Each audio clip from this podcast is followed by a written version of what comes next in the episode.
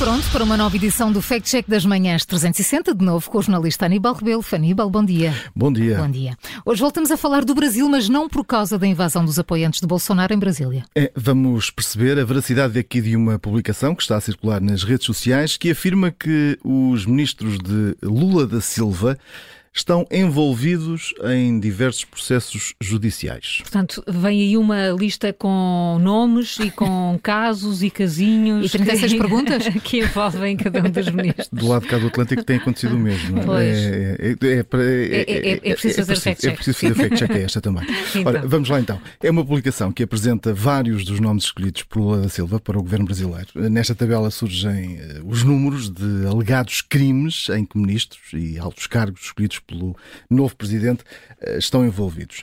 Eh, em 20 linhas eh, e três colunas vêem-se nomes, cargos destes novos responsáveis e centenas de alegados crimes. O autor da publicação, entre outras coisas, escreve lista de ministros criminosos do governo criminoso.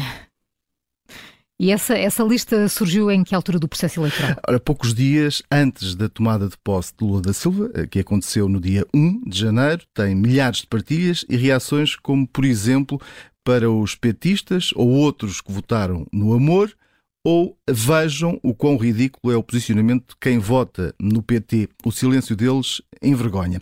São muitas as reações, como muitos estão, são também os crimes de uhum. que são acusados estes ministros de Lula da Silva.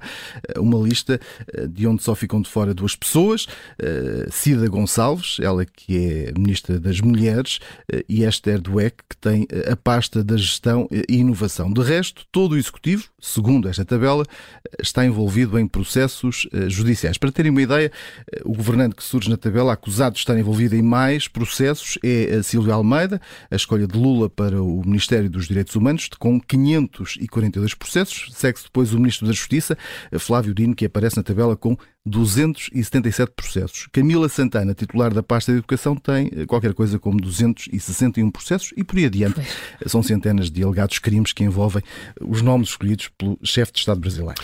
Lista longas, listas longas. Mas olha, confirmam-se de facto esses processos todos? Eh, ou seja, é verdade o que ali está escrito ou não? Mais ou menos. Mais ou menos. É, é. Vamos lá, vamos olhar. Vamos uh, olhar aqui com, com algum carinho para esta lista. A verdade é que alguns destes nomes estão mesmo envolvidos em processos, mas a maioria das vezes uh, não estão acusados.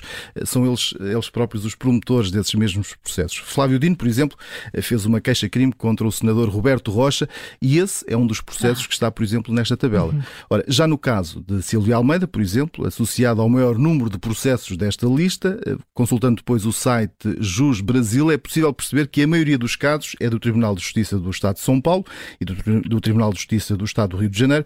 Ora, Silvio Almeida é advogado e todos os processos em que o nome dele aparece estão nesta lista, não sendo isso qualquer prova de que é, pois que é ele, sim. ou acusado não é? neste, neste processo. O mesmo acontece com outros, eh, com outros nomes eh, de governantes eh, a aparecerem naquela lista devido a representações eleitorais. Ou seja, Aníbal, é uma lista onde está tudo misturado e por isso fica sem credibilidade. É? é isso mesmo, Maria João. Não há qualquer prova de que estes governantes presentes nesta lista estão mesmo acusados do número de crimes que lhes é atribuído. Grande parte dos governantes são da área da justiça, surgem por isso em processos, como advogados.